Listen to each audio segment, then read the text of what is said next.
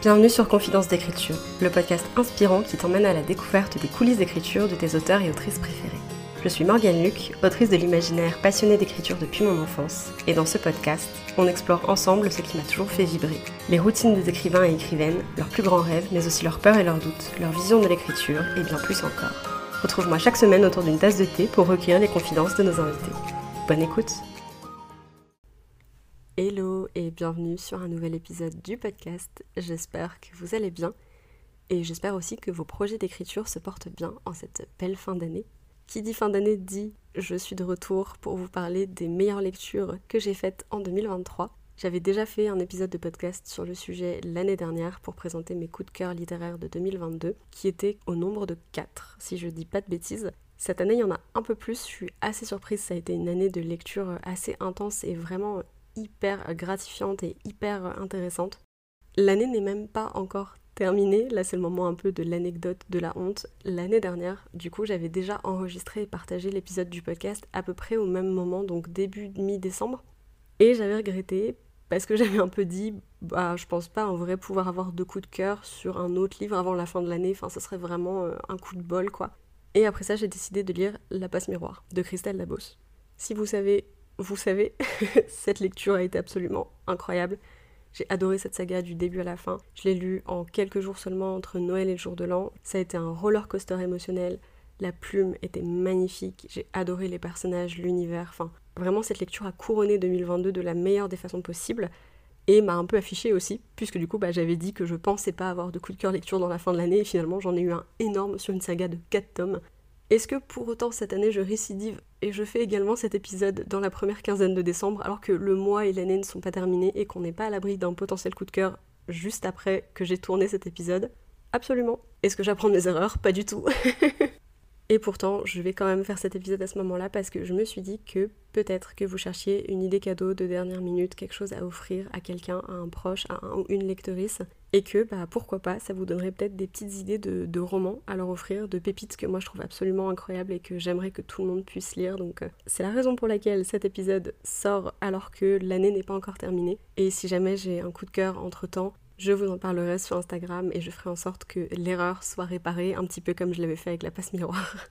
Cette année, c'est la première fois que je fais ça dans mon agenda slash bullet journal. J'ai décidé de faire une petite page avec mes lectures coup de cœur de l'année. C'est quelque chose que j'avais jamais fait, mais c'est vrai que je trouve ça hyper euh, déshumanisant ou très peu émotionnellement engageant de retourner dans ma liste de lectures sur Goodreads et de regarder les livres que j'ai bien notés ou, d'essayer de me souvenir ce qui m'ont fait ressentir au moment où je les ai lus.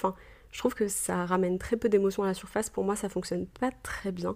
Et c'est pour ça que j'avais un peu décidé de faire cette liste de coups de cœur de 2023 pour vraiment pouvoir euh, mettre en avant en fait différemment les livres que j'ai vraiment adorés et ça me permettait de faire bah, une jolie petite page avec une présentation. Voilà, j'ai collé des petits stickers, j'ai fait un peu du scrapbooking. Moi j'aime bien. Enfin honnêtement, je, je trouve que c'est un bon moyen. Je pense que je le referai euh, l'année prochaine pour garder une petite trace de mes coups de cœur et tout ça.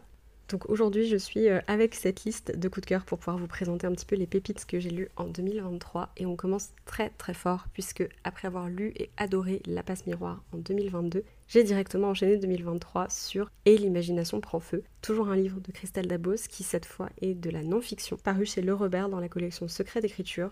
Autant vous dire que juste le fait que ça s'appelle Secret d'écriture, euh, c'est complètement ma cam. C'est un tout petit livre au format un peu fun que j'ai beaucoup à noter. Il y a énormément de post-it et de petites remarques personnelles à l'intérieur, dans lequel du coup Christelle Dabos raconte son parcours avec l'écriture, comment elle a commencé à écrire, son, sa carrière aussi, elle revient un peu sur les moments forts de sa carrière, et énormément en fait de réflexion personnelle et de réflexion émotionnelle. J'ai trouvé ça fascinant. Il y a tellement de choses que j'ai du coup annoté où, où j'ai mis des post-it, parce qu'en fait je lisais certains passages et j'étais là mais la façon dont ça s'est exprimé, c'est vraiment incroyable. Je trouve ça si pertinent. Enfin, c'est tellement intéressant. Il y a des choses où vraiment je les ai lues et je me suis dit, je n'aurais jamais été capable de le mettre en mots aussi joliment, mais ça c'est exactement un truc que je ressens. Enfin, c'était juste incroyable. Elle parle aussi de son processus d'écriture. Je trouve ça super intéressant parce que bah, vous le savez, si vous écoutez le podcast, si vous connaissez un peu le concept, moi je suis très très fan de découvrir un petit peu les processus d'écriture des gens et comment ils fonctionnent pour écrire leurs romans, ce qui les fait vibrer, ce qui résonne en eux et tout. Donc c'était hyper intéressant de pouvoir voir un petit peu comment elle, elle, avance dans tout ça. Je vais vous lire une citation qui a particulièrement résonné avec moi quand je l'ai lue, puisque ce que Christelle Dabos écrivait, c'est exactement ce que j'avais ressenti en lisant La passe miroir quelques semaines avant. Et cette citation, c'est par rapport au besoin un petit peu de se ressourcer. Et donc elle disait Je lâche mon texte pour lire quelqu'un d'autre, quelqu'un dont les mots vont raviver les miens. C'est exactement ce que j'ai ressenti en lisant La passe miroir, donc c'était assez fou de, de voir en fait, euh, on va dire, la concordance entre euh, cette phrase et mon ressenti au moment où j'ai lu le livre. Et elle écrit également cette phrase qui, je pense, est ma phrase préférée de tout le texte, qui résonne très fort en moi et que je trouve incroyable. À propos de la passe miroir, elle dit Ce n'est pas pour moi le texte parfait, mais c'est l'incarnation consciente et cohérente d'une idée. Et ça, je trouve ça. Enfin, je sais pas, ça me parle sur tellement de, niveaux par rapport à mon écriture et ma pratique de l'écriture, je trouve ça juste incroyable. Il y a tellement d'autres idées qui sont intéressantes dans ce livre, il y a tellement de points qui sont abordés. Il y a une humanisation hyper forte des autoristes et du travail qu'on fait sur nos textes qui n'est pas forcément perçu euh, à la lecture par les, gens qui vont nous lire. Et ça fait tellement de bien en fait en tant qu'autrice de pouvoir lire quelqu'un qui partage cette expérience et une partie de ses réflexions je trouve que c'est très réconfortant et ça fait vraiment du bien et ça montre qu'en fait toutes les personnes dont on admire aussi énormément le travail sont aussi des gens qui réfléchissent beaucoup, qui se questionnent énormément, qui peuvent douter. Il y a quelque chose de très réconfortant donc voilà, si jamais un petit peu de non-fiction, on commence très fort avec Et l'imagination prend feu de Christelle Dabos. Ensuite, le deuxième roman sur la liste de mes coups de cœur, j'en ai aussi pas mal parlé sur Instagram, c'est Le château solitaire dans le miroir de Mizuki Tsujimura que j'ai lu pendant une retraite d'écriture en mars. J'étais partie euh, à Orléans euh, toute seule euh, prendre quelques jours off et j'ai passé mon week-end à lire dans un petit chalet au bord de l'eau. Le château solitaire dans le miroir, c'est un roman jeunesse japonais qui a été traduit en français aux éditions Milan. Il a été récemment d'ailleurs adapté au cinéma, si je ne vous dis pas de bêtises, dans un film d'animation qui a l'air absolument magnifique. C'est un roman de à la fois entre fantastique et réalisme magique. J'aurais du mal à savoir quel genre s'applique vraiment à lui. Je pense réalisme magique, mais j'ai quand même un doute. Ce roman, du coup, c'est l'histoire d'une jeune collégienne qui s'appelle Kokoro, qui est en situation d'échec scolaire, de phobie scolaire et qui subit du harcèlement scolaire. Je pose des trigger warnings, enfin en tout cas des content warnings sur ces sujets-là. C'est un roman qui peut être assez difficile à lire quand même. Mais du coup, c'est l'histoire de cette jeune fille qui, un jour, en rentrant de l'école, découvre dans son miroir le reflet d'un château. Et il s'avère que quand elle met la main sur le miroir, elle se fait aspirer dans une espèce de dimension euh, étrange dans laquelle donc il y a un château. Et c'est un château un peu particulier. Elle est là avec six autres personnes, ils ont le droit de rester autant qu'ils veulent, ils font tout ce qu'ils veulent, ils peuvent venir tous les jours s'ils veulent. La seule condition c'est qu'ils doivent toujours quitter le château avant 17h, sinon ils seront dévorés par le grand méchant loup qui vit à l'intérieur. Et dans ce château, il y a un truc à la clé, la raison pour laquelle ils vont revenir tous les jours, c'est qu'en fait, il y a ce qu'on appelle une chambre des souhaits. Et quiconque trouvera la clé pour ouvrir la chambre des souhaits aura le droit de demander un vœu et de voir ce vœu se réaliser. C'est un roman jeunesse que moi j'aurais quand même peut-être tendance à marketer un peu plus young adulte parce que les thématiques sont quand même assez difficiles et puis c'est bah, finalement quand même une petite brique hein, pour un roman jeunesse, il fait 400 pages et quelques. Je m'attendais pas du tout à la claque que j'allais me prendre en lisant ce livre. Déjà les thématiques sont pas toujours évidentes j'ai été tellement soulagée et tellement réconfortée par le fait que à aucun moment le cercle proche, je, pense notamment à la maman de Kokoro, le personnage principal, à aucun moment sa mère ne lui fait sentir que c'est sa faute si elle est en situation de phobie scolaire, si elle est en situation d'échec scolaire. Elle la soutient énormément, même face au corps enseignant qui, lui, n'est pas toujours à l'écoute. Elle remet jamais les paroles de sa fille en cause. Elle est là pour elle, elle lui offre des solutions, elle essaie vraiment de faire de son mieux. Leur relation mère-fille, là-dessus, elle est vraiment incroyable. Ça m'a fait beaucoup de bien de le lire parce que souvent dans les romans jeunesse, les adultes sont un peu vraiment des, connards. Et je trouve ça très paradoxal d'ailleurs parce que souvent, les romans jeunesse sont écrits par des adultes. Donc je comprends bien que des fois, pour pouvoir laisser des personnages jeunes faire des choses et vivre des aventures extraordinaires, il faut que les adultes euh, bah, soient un petit peu en fond voire qu'ils soient pas là du tout. Ça arrive souvent aussi d'avoir des personnages orphelins justement pour éviter ce truc-là. Mais je trouve ça aussi dommage que les adultes n'écrivent pas plus de représentations d'adultes respectueux. Parce que finalement, bah, ça mange pas de pain d'avoir de bons exemples d'adultes. On n'est clairement pas tous des connards. Et là, j'ai trouvé que c'était hyper intéressant parce que, bah, oui, des fois, Kokoro et sa mère ne se comprennent pas. Des fois, elles ont, elles parlent pas de certaines choses dont il faudrait parler ou ça met du temps avant de sortir. Mais même malgré le fait que bah, des fois, voilà, c'est dur de communiquer, c'est un vrai truc. Hein. Ça n'empêche pas Kokoro de vivre des aventures extraordinaires à travers le miroir, euh, dans le château et tout ça avec ses potes. Ça n'empêche pas sa mère d'être un personnage carrément ok et hyper là pour elle et qui la soutient. Et juste pour ça, vraiment, c'est un bonheur.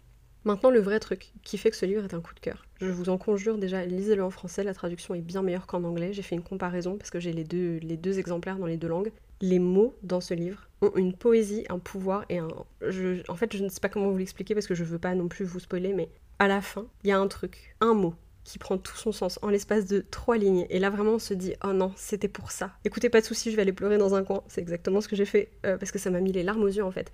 C'est tellement intelligent. La, façon dont ce livre est construit est tellement intelligente, la façon dont les mots sont utilisés est tellement intelligente. Tout le principe du château, ce qu'ils vont découvrir dans le château, sur le château, mais aussi sur eux-mêmes.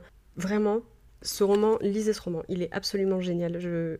Qu'est-ce que j'aimerais oublier ce livre pour relire la fin à nouveau et avoir à nouveau les larmes aux yeux en fait devant la beauté de la plume et la pureté de ce que je venais de lire. Vraiment, voilà, si jamais vous avez envie d'être bouleversé, Le Château solitaire dans le miroir, une pépite.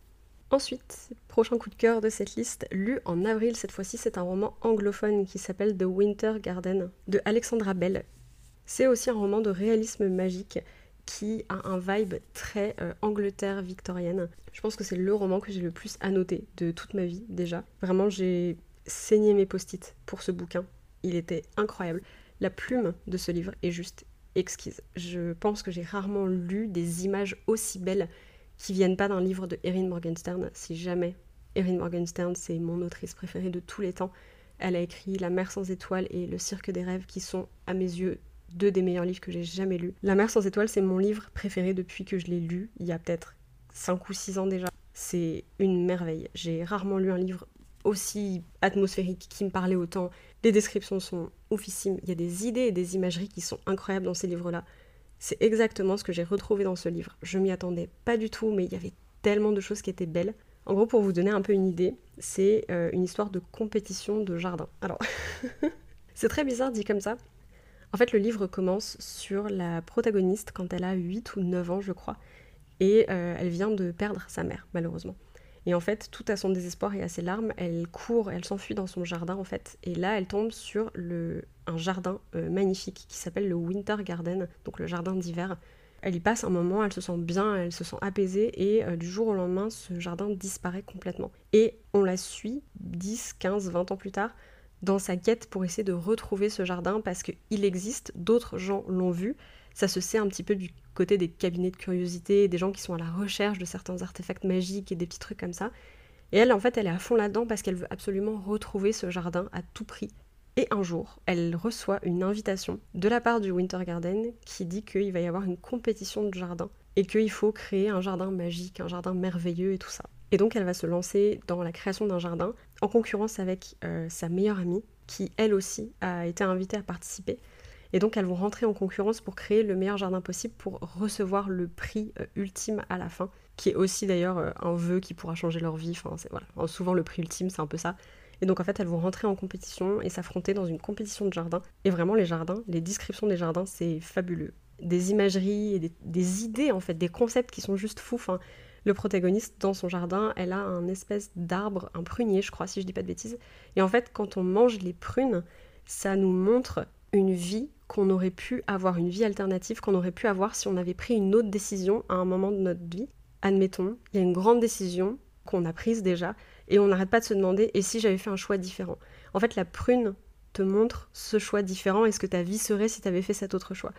Et en fait, la prune est hyper difficile à manger. Genre, elle est bittersweet de ouf, elle est amère parce qu'en fait, ça fait mal de réfléchir à des trucs comme ça.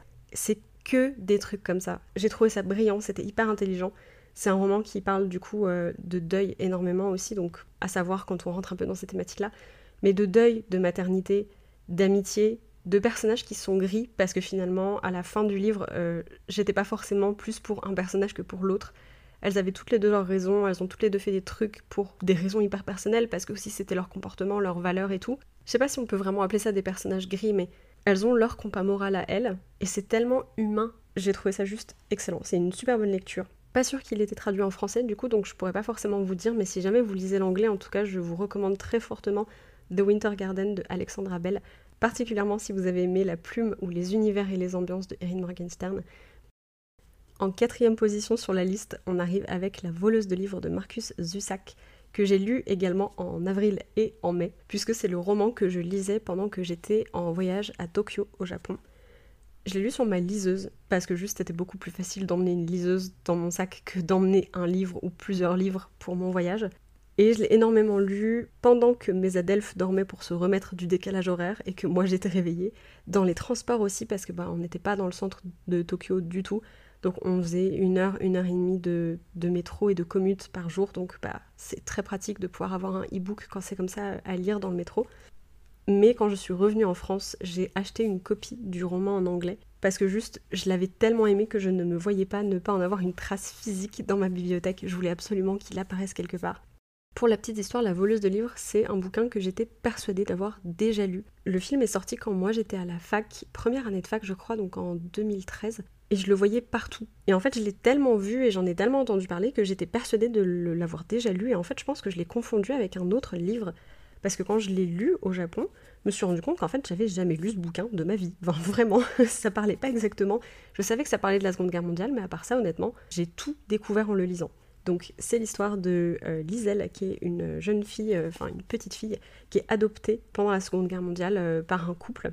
Et la particularité du roman, la plus grosse particularité du roman, c'est qu'il est narré par la mort. Donc c'est le personnage de la faucheuse en fait qui raconte l'histoire de Liselle, soit à certains moments clés où la faucheuse a croisé la route de Liselle pour une raison X ou Y, ou soit en s'appuyant sur bah, un carnet du coup que Liselle euh, écrivait, dans lequel elle remplissait un peu euh, ses journées, sa vie, son quotidien, et que la mort a retrouvé.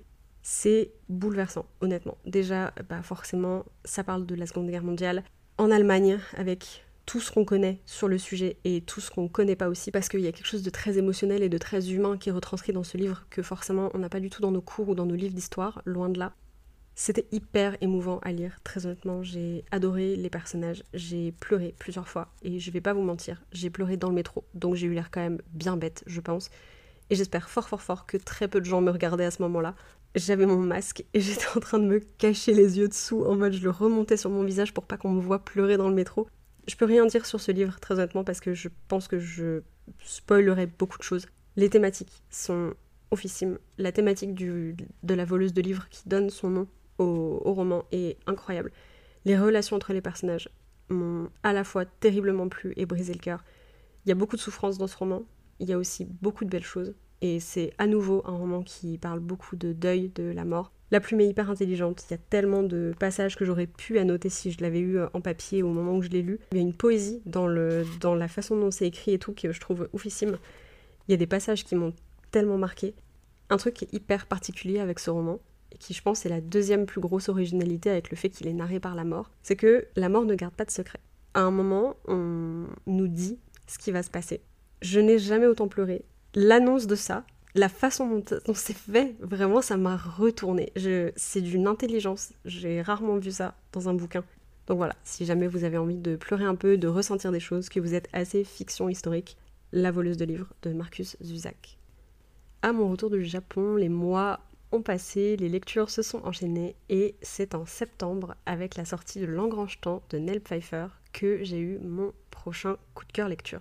L'Engrange-Temps, c'est un roman que j'attendais avec énormément d'impatience et quand il est sorti en septembre, j'ai sauté dessus. Pour vous faire le pitch, c'est l'histoire de Sophie de la Pointe. C'est une jeune horlogère, mais c'est pas juste une horlogère lambda, si on peut dire ça.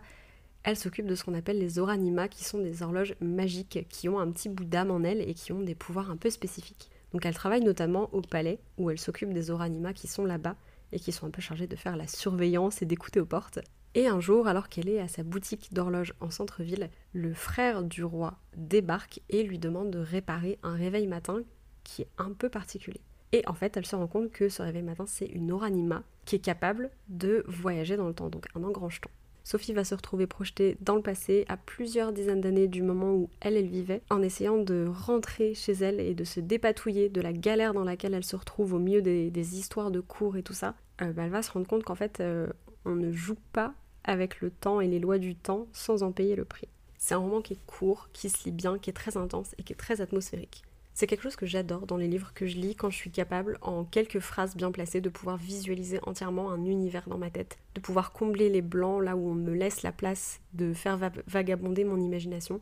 Juste, je trouve ça oufissime, les livres qui ont une atmosphère à ce point. Et c'est le cas de celui-ci aussi parce que vraiment, je ne sais pas comment expliquer, j'ai déambulé dans ce livre comme dans un décor de film. J'avais l'impression d'y être, j'avais l'impression de le sentir, Et c'était assez fou parce que j'avais vraiment l'impression d'être dans un film Ghibli. Sans surprise, les horloges, les objets magiques. Il y a des décors aussi que j'ai trouvé absolument somptueux, des tout petits détails qui pour moi font toute la différence, genre le fait qu'il y ait plus de 100 marches au palais. Enfin, il y a un certain nombre de marches au palais que le personnage se plaint parfois de devoir monter et tout ça.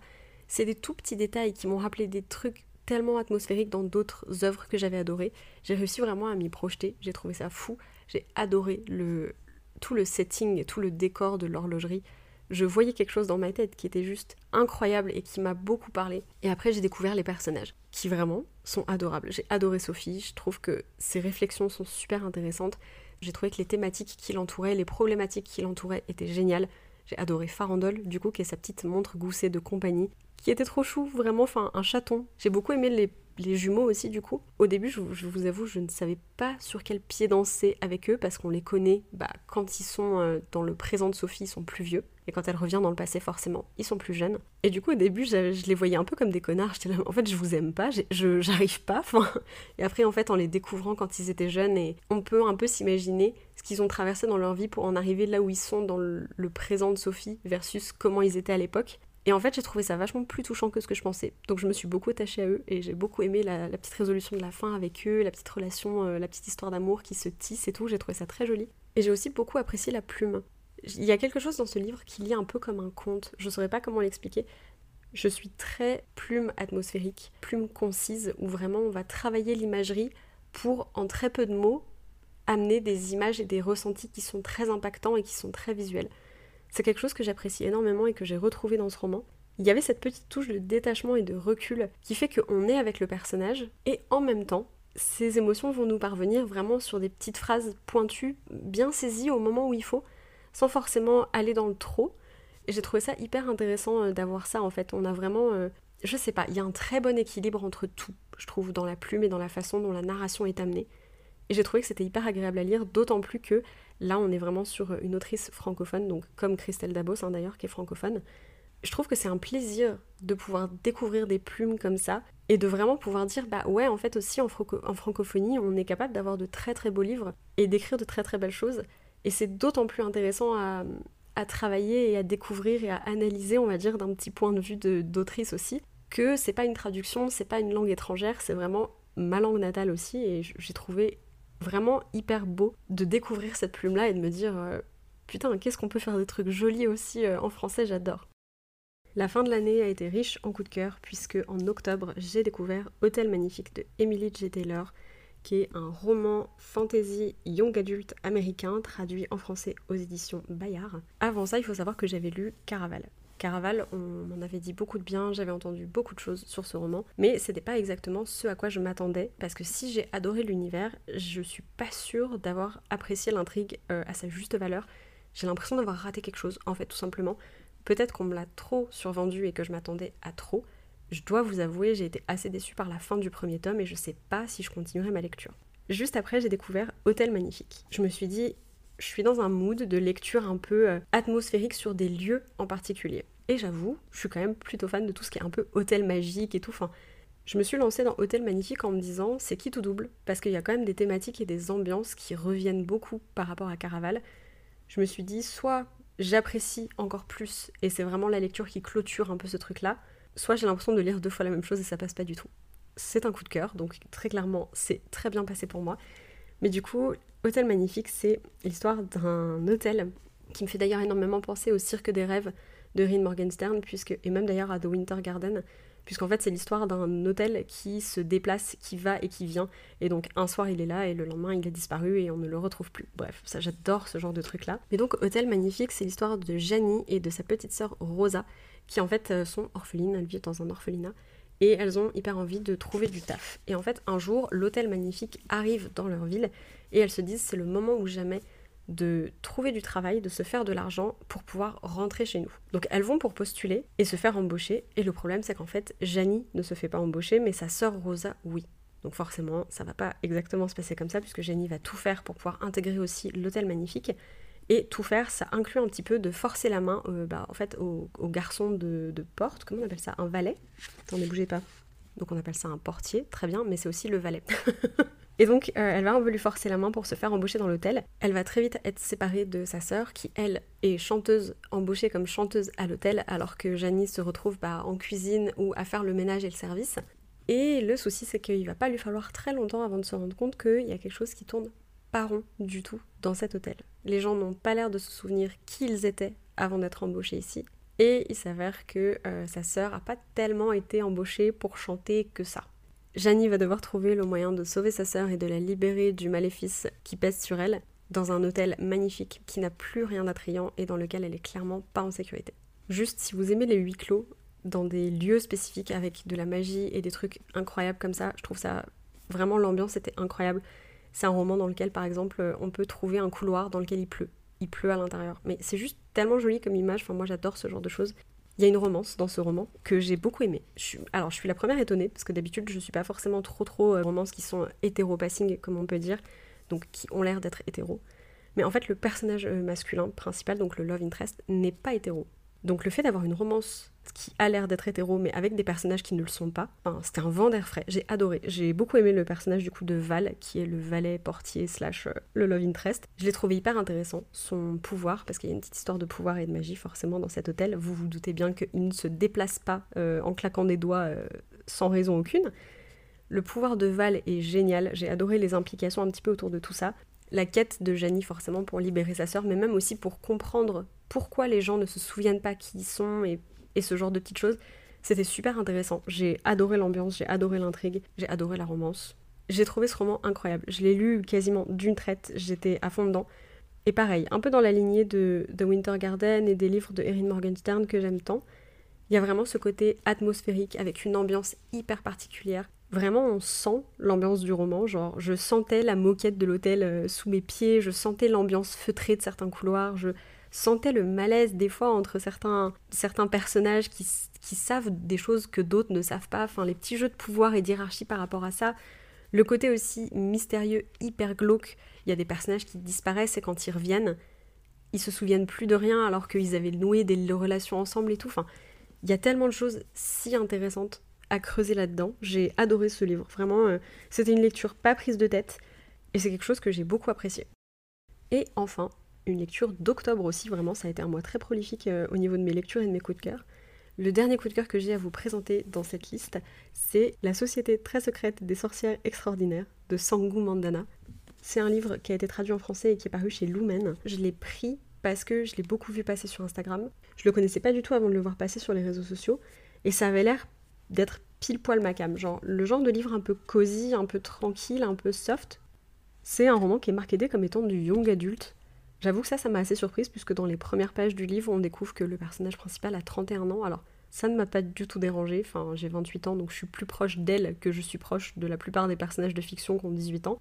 Pour autant, je suis un peu étonnée que ça ait été marketé comme du young adulte puisqu'il n'y a pas vraiment de thématique de young adulte. Enfin, on n'est pas sur une quête de découverte de soi ou ce genre de choses ou avec des personnages un peu plus jeunes. Genre là, on est vraiment sur un, roman qui, à mes yeux en tout cas, a beaucoup résonné avec moi au niveau de ses thématiques et de ses sujets parce que c'est quelque chose que je traverse en ce moment dans ma vie. Alors il faut pas avoir un certain âge, on est d'accord, pour traverser certaines expériences. J'imagine que des gens beaucoup plus jeunes pourraient aussi parfaitement se retrouver dedans. Mais pour moi, il est, il est dans une collection Young Adult chez Lumen, qui est une maison Young Adult. J'ai été un peu surprise. J'avoue que je, garde un peu ces questionnements-là dans ma tête et tout, parce que je peut-être qu'ils veulent ouvrir un petit peu une collection plus adulte, je sais pas du tout, mais bon, je suis tombée amoureuse de ce livre, vraiment. C'est l'histoire de Mika Moon. Alors déjà, si vous savez, euh, Mika, c'est un personnage principal de Frontières numériques. J'adore ce prénom. Moon, ça veut dire la lune en anglais. J'étais vendue. Voilà, ça commençait déjà très bien. et du coup, c'est l'histoire de Mika Moon, qui est une sorcière et qui fait notamment des petites vidéos de sorcellerie sur, euh, sur TikTok, sur les réseaux sociaux. Et en fait, un jour, on la contacte en lui disant de venir à la maison de nulle part pour rencontrer quelqu'un qui aimerait bien lui offrir du travail. Déjà le nom, la maison de nulle part, incroyable.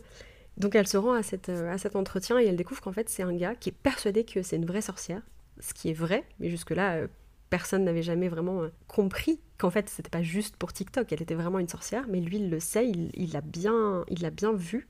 Et en fait il lui dit bah voilà, on a trois jeunes sorcières qui vivent dans la maison de nulle part avec nous et elles sont pas du tout en capacité de contrôler leur pouvoir et ça va commencer à poser problème en fait parce que c'est dangereux de les laisser toutes au même endroit sans qu'elles contrôlent leur magie Est-ce que vous pouvez nous aider? Et donc elle va accepter en fait d'intégrer la maison de nulle part, d'aller vivre là-bas et de, de servir d'enseignante, de servir de guide aux trois petites sorcières pour pouvoir leur apprendre à contrôler leur magie.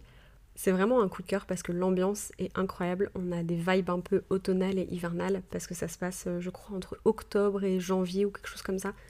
Il y avait quelque chose de d'hyper doudou, ils se font du chocolat chaud, il y a Noël, euh, il y a des histoires de ils vont en librairie pour acheter des cadeaux et tout. Enfin, j'ai trouvé ça vraiment trop mignon. J'ai aussi beaucoup apprécié les thématiques, qui sont du coup un peu plus, comme je vous disais, un peu plus adultes, un peu plus matures que ce qu'on pourrait penser pour du young adulte, parce qu'on est vraiment sur une jeune femme de 31 ans qui se, qui continue de se redécouvrir, qui continue de se demander un peu ce qu'elle veut faire de sa vie, elle est constamment en mouvement, elle n'est pas forcément très en paix euh, avec son passé, avec son enfance, avec qui elle a été avant. Il y a beaucoup de réflexions par rapport à ça. Il y a aussi euh, une petite histoire d'amour euh, que j'ai trouvé vachement cute aussi. pareil, je, ne m'attendais pas forcément à apprécier, mais un peu grumpy sunshine, que j'ai trouvé hyper fun et les dynamiques étaient vachement marrantes. Je suis pas forcément fan des enfants en littérature, parce que souvent je trouve qu'ils sont écrits trop matures et pas assez crédibles pour l'âge qu'ils ont, et en même temps des fois ils sont écrits trop cons pour l'âge qu'ils ont. Donc en fait j'ai toujours du mal à trouver l'équilibre quand c'est comme ça entre les personnages euh, enfantins, qui est la raison pour laquelle je n'en écris pas. J'ai pas d'enfants pour le moment dans les romans que moi j'écris et dans mes histoires personnelles, parce que je suis incapable de trouver l'équilibre dans comment on écrit un enfant un peu justement, entre guillemets. C'est quelque chose que pour le moment je, je conçois pas. Donc à ma lecture, je suis souvent sceptique aussi. Et là j'ai bien aimé les gamines ça sert un petit peu de prétexte pour euh, développer plein de relations entre plein de personnages. Mais j'ai trouvé ça super intéressant parce qu'il y a des personnages très jeunes. Il y a du coup nos personnages principaux, Mika notamment, qui a plus la trentaine. Il y a des personnages plus vieux aussi, genre 60, 70 ans, si je dis pas de bêtises, peut-être même 80. Et en fait, j'ai trouvé ça hyper doux parce que c'est vraiment euh, plusieurs générations qui vivent ensemble en harmonie qui s'entendent super bien et qui forment vraiment une famille de cœur. Pour le coup, la thématique de famille de cœur dans ce roman, elle est incroyable parce que c'est que des gens qui se sont choisis et qui vivent ensemble par choix. Et j'ai trouvé ça tellement touchant et tellement beau à lire. Et il y a aussi un couple queer de, vieux, du coup, un bah, le personnage qui a 80 et son mari qui, je sais plus, doit être un peu dans ces eaux-là aussi, fin, fin 70, quelque chose comme ça. Et bordel, c'est tellement rare de voir des vieilles personnes queer. Ah, ça m'a fait quelque chose. Moi, je me suis dit, ah, mais c'est tellement beau en fait ça m'a vachement ému en fait d'avoir ce, couple queer euh, si vieux entre guillemets. J'ai adoré les descriptions, j'ai adoré la magie, j'ai adoré les thématiques voilà de qui entourent le personnage principal.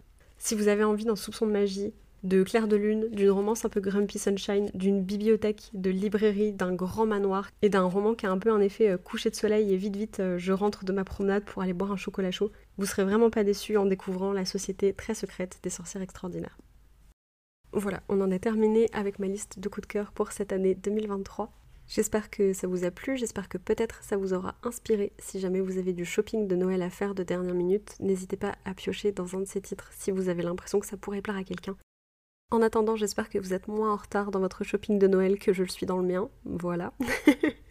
si vous écoutez cet épisode sur Spotify, n'hésitez pas à me partager votre roman préféré de l'année 2023 dans la petite boîte à questions qu'il y aura dans la description.